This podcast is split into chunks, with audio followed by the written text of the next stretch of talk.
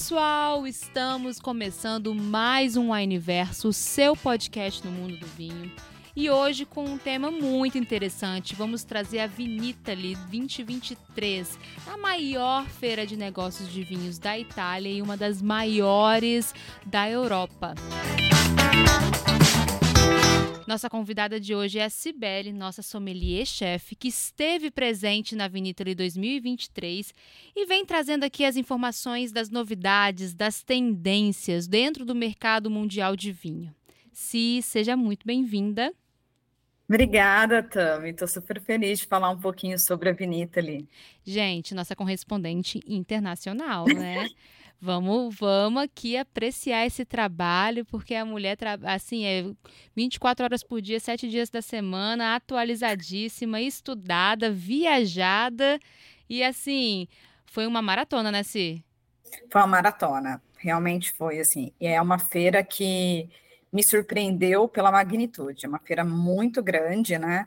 É, cheguei a fazer alguns conteúdos e eu fui, inclusive, com essa missão, para o pessoal saber, eu fui com a missão não só de conhecer a feira, não só de ver os nossos fornecedores, mas de produzir conteúdo realmente para os sócios, para eles entenderem, ficarem mais próximos dos fornecedores também. E os próprios produtores amaram gravar vídeos, amaram é, explicar os vinhos. Eles mesmos, é, na Itália, eles não têm muito esse costume da mídia social, né, ser mais próxima do consumidor. Então, eles adoraram essa ideia e falaram que eles vão implantar também lá, porque realmente é algo diferenciado que a gente foi fazer. Bacana. Inclusive, pessoal, se vocês ainda não seguem o arroba winevinhos, segue lá a gente no Instagram. Estamos atualizando com os vídeos da Vinitali, né? Com fornecedores, com Cibele em denominações de origem, apresentando os vinhos e a proposta do local também. Então acompanhe a gente que nós também produzimos conteúdos. Aqui não, não, não apenas selecionamos os vinhos para vocês, mas produzimos os conteúdos em cima desses vinhos. Uma excelente oportunidade para vocês expandirem o conhecimento conhecimento de vocês. E aí eu faço um convite de também expandir o paladar. Perfeito. Se conta um pouquinho pra gente dessa percepção que você teve da, da Vinita ali, né? Com as tendências para o mercado mundial de vinho. Porque essa é uma feira que não é de agora, pessoal. É uma feira que já existe aí desde 1967. São mais de 55 anos de feira com um peso internacional gigantesco, que dita tendências, que mostra né, o que está sendo ali naquele momento, principalmente no momento vigente, como uma expectativa de produção, uma expectativa de mercado consumidor, né?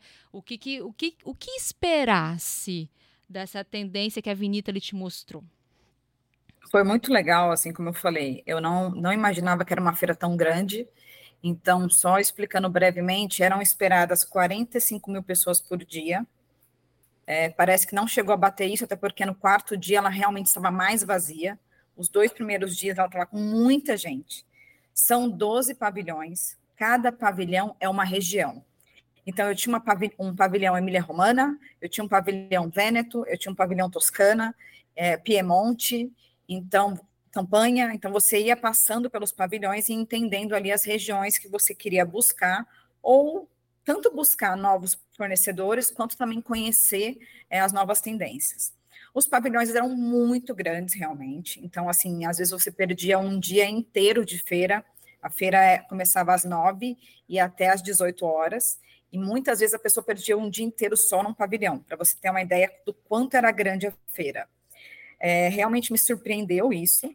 E ela trouxe também num pavilhão diferenciado é, vinhos também da América do Sul. Então, tivemos lá vinícolas do Brasil, Chile, Argentina, para os curiosos do mercado italiano também provarem esses vinhos. Eu achei isso bem interessante é, de poder notar na feira.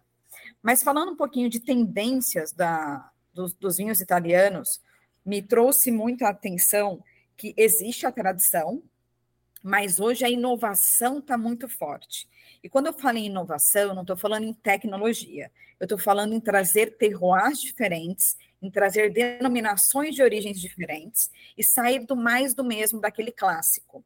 Claro que a gente provou barolos maravilhosos, brunelos maravilhosos, que eu fiquei chorando porque eu tinha que cuspir, né? Porque estava ali degustando. Mas também eu consegui provar assim denominações de origem uvas que eu nunca tinha provado. E isso me trouxe um enriquecimento muito legal. Então, eles estão trazendo ainda a barrica, mas a barrica hoje, pra, no mercado, né, no, na tendência do vinho italiano, já não tem tanto aquela importância. Eles querem mostrar mais o terroir e trazer o resgate das uvas nativas. Então, isso foi muito interessante de perceber é, esse shift do mercado, né? essa mudança do mercado, de não ser só mais referência de Chianti, de Barolo, de Brunello, mas também trazer outras coisas que também vão ser bem interessantes para se provar. É, só para citar aqui três que eu provei, que eu realmente fiquei encantada, foi Passerina, um branco maravilhoso, exuberante no nariz, ótima acidez. Pecorino, também incrível. E também Cero Solo, né? Que é um rosé bem pigmentado, mas muito frutado, bem moranguinho, bem gostoso também, que foram coisas que me chamaram a atenção. E também Montepulciano de Abruzzo, que eu provei vários, mas eu provei Montepulcianos muito bem equilibrados, muito redondos. Então você começa a ver que o enólogo está começando a brincar um pouquinho mais fora da regra. Então, ah, tem que passar 12 meses em barrica? Ah, vou passar seis e o restante em tanque. Eu vou dar um exemplo da, da Nebbiolo, né? A grande uva que faz o Barolo. Então, a Nebbiolo, eu vi vários Nebbiolos potentes, mas muito potentes mesmo, mas que não seguiam as regras para se tornarem um Barolo. Mas isso por quê? Porque o, o enólogo ele queria trazer a Nebbiolo com uma outra faceta uma outra personalidade. Então, acho que essa, essa é a nova tendência de mercado que eu vejo do vinho italiano, ele entregando também maior, é, uma, mais modernidade, mas ao mesmo tempo aliado a trazer o resgate dessas uvas que são nativas e denominações de origens menores e que eles estão descobrindo aos poucos muda também o perfil de consumidor, né? O consumidor hoje em dia busca por novidades, o consumidor ele, ele busca por ser surpreendido com propostas de produções diferenciadas, o que, se comparado ao século passado, né? O, o, o tradicional era uma coisa muito pulsante no mundo do vinho. A gente tem também resquícios disso, não estou dizendo que o tradicional vai morrer, não é sobre isso, né? Assim, inclusive você viu que tinham barolos que antes, assim, muito clássicos e renomadíssimos também, têm o seu lugar. Significa que, em contrapartida, o mercado tem uma busca por outros estilos e propostas de produção. E que nessa feira você viu que é pulsante mesmo, né? Tanto de denominações de origem que, que estão surgindo e estão criando espaço no mercado, uvas diferenciadas. Aqui no Brasil, principalmente, imagino você, né, na Itália, tendo acesso a vinhos que aqui raramente a gente vai ter. Mas o que, que chega muito pra gente? Chega Nebbiolo, Sangiovese, obviamente, né? Sangiovese é ali no top 1, bem afastado do, do, do top 2, inclusive. Chega Nebbiolo, um, talvez tem, tem chegado mais primitivo, né? Mas o que quando a gente pensa em Itália, a gente pensa muito em Sangiovese. E se a gente pensa em Sangiovese, a gente pensa em Chianti. E geralmente os vinhos, quando a gente pensa em Itália, fica muito nessa caixinha. E essa feira pode, é, acho que tem um poder muito grande de mostrar que a Itália é diversa, com muitos terroirs, muitas uvas e que vinícolas assim aclamadas estão apostando nesse novo estilo, de, nessa novidade de produção. Foi muito legal, porque eu provei um Trebbiano Macerato, então era um vinho que estava bem dourado, muito bacana para quem estiver escutando Macerato, é porque passou um pouco de maceração, ali é um vinho branco, passou com a, com a casca da uva branca, então pegou pigmentação, pegou mais corpo, pegou uns aromas diferentes, fica bem bacana. Provei vinho laranja, bastante vinho laranja lá, que também é muito legal. É, e que me chamou muita atenção são duas coisas. A primeira é lambrusco, porque quando a gente fala no Brasil lambrusco, a pessoa já pensa naquele vinho doce, né, naquele lambrusco bem docinho, mas lá eu provei lambruscos assim incríveis, no estilo é, método ancestral, pet nat, né, aqueles que até tem, é, quando a gente fala pet nat, aquela tampinha de cerveja, sabe? Aquela tampinha de alumínio. Então, fenomenal, assim, lambruscos muito bem feitos. E que me deram assim realmente uma sensação de tipo, nossa, isso é algo muito diferenciado. Hum. Então, você aí que torce o nariz para o Lambrusco, é que você ainda precisa ampliar o seu portfólio de provar Lambrusco, porque realmente foi assim fora da curva os que, os, os que eu tive a oportunidade de provar, que realmente eram de muita qualidade. E outra coisa também, é, além dos vinhos do Etna, que até você e Marina me acompanharam e ficaram lá, tipo, desesperada quando eu postava vinho do Etna, uhum. porque realmente foi muito bacana, muito interessante. Os brancos eram maravilhosos, mineralidade, tanto no tinto quanto no branco, então eram vinhos esplêndidos. Mas, assim, o que eu gostei muito foi de perceber também que eles estão apostando na categoria, categoria entry-level. O que, que é uma categoria entry-level? É o nosso vinho de entrada. Então, estão vendo que o mercado está olhando para isso, né? Não é só o brasileiro, é o mercado em si. Está tudo ficando mais caro, os insumos estão ficando mais caros. Então, a gente conversou muito isso na feira com todo mundo, né? Não só com produtores, mas com players de mercado do vinho. Os insumos mais caros estão fazendo com que o vinho em si acabe ficando mais oneroso. Então, eles estão apostando nessa categoria, inclusive em vinhos não safrados e vinhos de muita qualidade. É o que eles chamam lá de entry level de alta gama. Então, são vinhos bacanas, bem redondinhos, com boa qualidade para ir para o mercado. Isso muito olhando também para o Chile e a Argentina, que possuem um entry level muito bom, com preço bacana. Então, além disso, a pauta sustentabilidade está muito grande, né? E para ajudar a melhorar o custo do próprio insumo, a Itália não está mais preocupada em fazer garrafa pesada. Uhum. Quando a gente conversa com os produtores, eles falam que a cada ano eles diminuem é, o peso da garrafa, a quantidade de vidro da garrafa. Exatamente para ter também a sustentabilidade, mas também pensando muito é, no sentido de, tipo, trazer um vinho, não aumentar o custo do vinho, né, trazer um vinho do preço justo. Então, a pauta sustentabilidade está muito, muito latente. Eu, as, todos os vinhos que eu ia provar sempre tinha algo de sustentável, ou orgânico, biodinâmico, ou um vinho que era vegano, ou um vinho, sempre trazia alguma coisa diferente nesse sentido. Bacana. E para falar, é, eu acho que vale muito a pena a gente bater na tecla, a gente sempre bate na tecla aqui nos episódios, quando a gente fala de um vinho não safrado, pessoal, a gente está falando de um controle de padrão de produção, um controle de qualidade, uma proposta de produção é, que segue uma linha, né? Então, por isso que se fala, esse entry-level de alta gama é uma preocupação que as vinícolas têm de manter o padrão de qualidade, mas de também, assim, é você entender que é, é um vinho que vai ter uma proposta. Todos os vinhos têm proposta, né? Tem um estilo para ser produzido.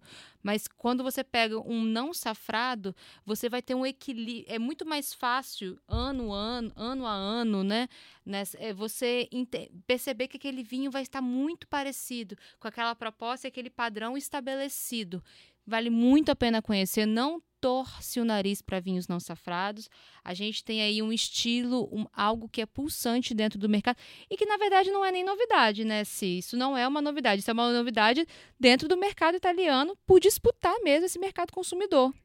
Foi muito legal, porque assim, eu pude provar alguns muito, muito gostosos, saborosos, de boa qualidade, como você falou, para manter a consistência. E eles explicam mesmo: olha, a gente não põe safra por quê? Porque vai ter duas safras mais antigas, mas todo vinho não safrado vai ter a safra nova. Um corte dele vai ser da safra nova. Então, por isso que eles não colocam. E é muito legal, assim, você provava o vinho, você via que era um entry-level muito bem feito, né? Não é novidade, claro, mas eu fiquei muito surpresa em ver que isso está sendo uma aposta muito grande, exatamente para trazer um vinho de bom custo-benefício. E outra coisa que eu gostei muito quando a gente fala de Itália, é muita novidade, uhum. né? muita coisa.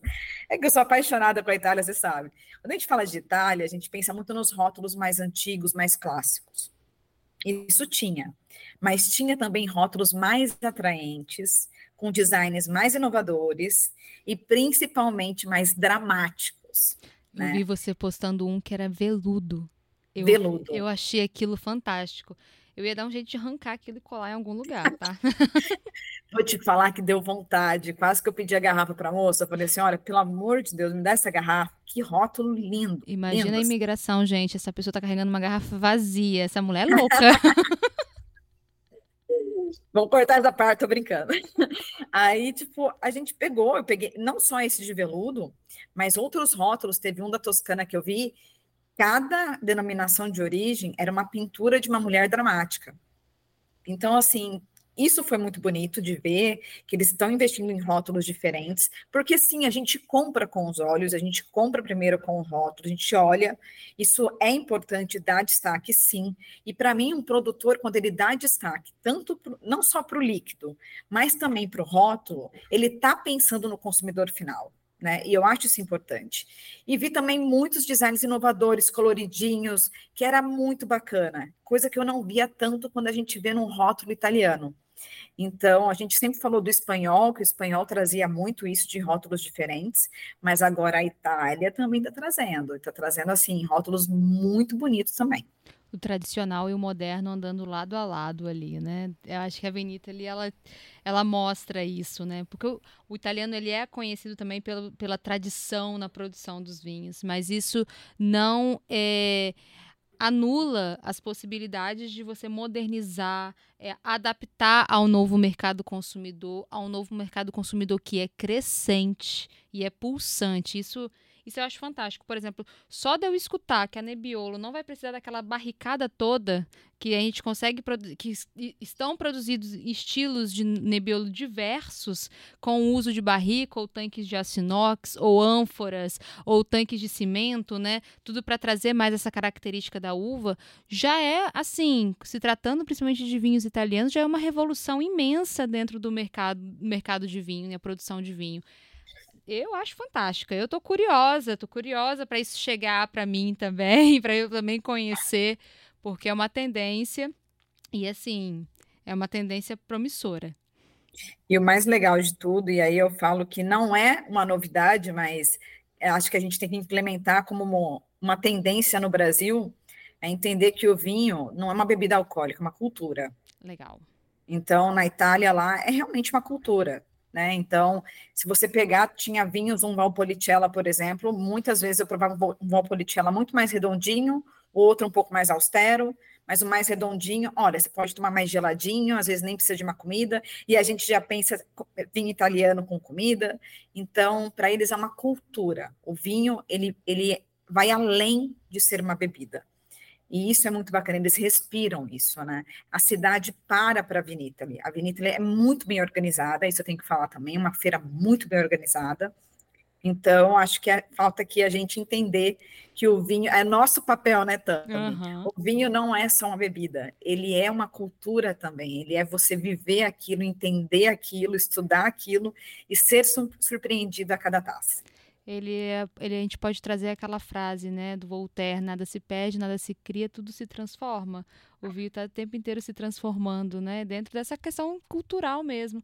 E mais uma vez, não perdendo o tradicional mesmo com toda a transformação e modernização do mercado consumidor de vinho. Eu acho isso fantástico.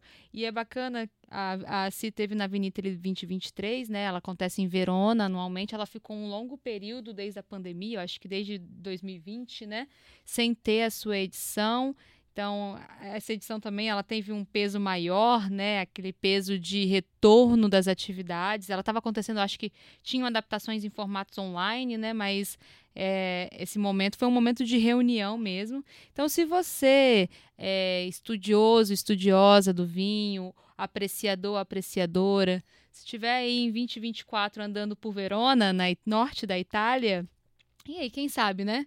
A Vinita ele pode entrar no seu roteiro. Eu acho que vale a pena, pelo menos um diazinho passar lá como enófilo. Nossa, vale muito a pena. Muito, gente, uma feira incrível, enorme, muito bem organizada, entendeu? Vale muito a pena porque engana-se quem pensa que Itália é só Piemonte e Toscana. Então, você acaba ali abrangendo um pouquinho o paladar e realmente seu portfólio. É, é uma feira incrível. Eu tenho sempre, eu tenho minha paixão pela Sicília, né? Então eu falo assim, quando vocês chegarem na Sicília, vocês vão ter uma explosão de Itália que vocês não imaginavam que existia. Maravilhosa.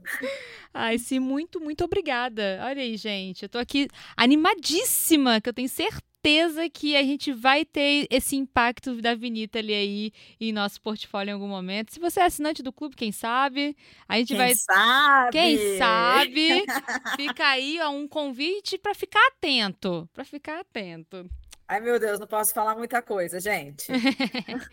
Muito obrigada, Si. Foi uma mar maravilha. Maravilha sempre gravar com você. E, e, obrigada pela sua empolgação, gente, porque eu, tô eu estou a vendo, né, enquanto ela fala. Ela fala com um brilho nos olhos, um sorriso de orelha a orelha. Aquela pessoa que fala, nossa, eu trabalho com o que eu amo mesmo. Eu me identifico. Eu trabalho mesmo, foi maravilhoso, foi maravilhoso gravar conteúdo também. Os produtores ficaram apaixonados. Eu acho que é muito gostoso quando a gente é bem recebido, quando a gente consegue trazer essa cultura, trazer um pouquinho para o Brasil. E acho que também trabalho com um time maravilhoso. Uhum. Então, sim, estou sorrindo de orelha a orelha, porque estou fazendo aqui esse relato da Avenida, que foi uma feira realmente surpreendente. Bacana, sim. Olha, gente, espero que vocês tenham gostado, tenham se atualizado, abrem a mente de vocês se possibilitem aí, deem a oportunidade de conhecer regiões diferentes, uvas diferentes, estilos de produções diferentes. Eu tenho certeza que você não vai se arrepender. É uma oportunidade que a gente fala sempre com, né, a gente repete, mas é uma repetição para é igual água mole e pedra dura, no sentido permita-se para expandir o seu paladar. O mundo do vinho, ele tem muita coisa a oferecer, muita coisa para conhecer e assim, é toda vez se surpreendendo. Então aqui a Avenida ele mostra que é, é essa é, a, é, esse é o caminho. Se permitir, porque vão vir muitas denominações de origem diferenciadas, uvas diferenciadas. É a proposta, é a aposta do mercado. Sim, mais uma vez muito obrigada. Eu que agradeço. Até a próxima. Até a próxima. Pessoal, espero que vocês tenham gostado. Um beijão. Toda sexta-feira temos episódio novo. Não esqueça, hein? Dá o play. Beijão e até a próxima.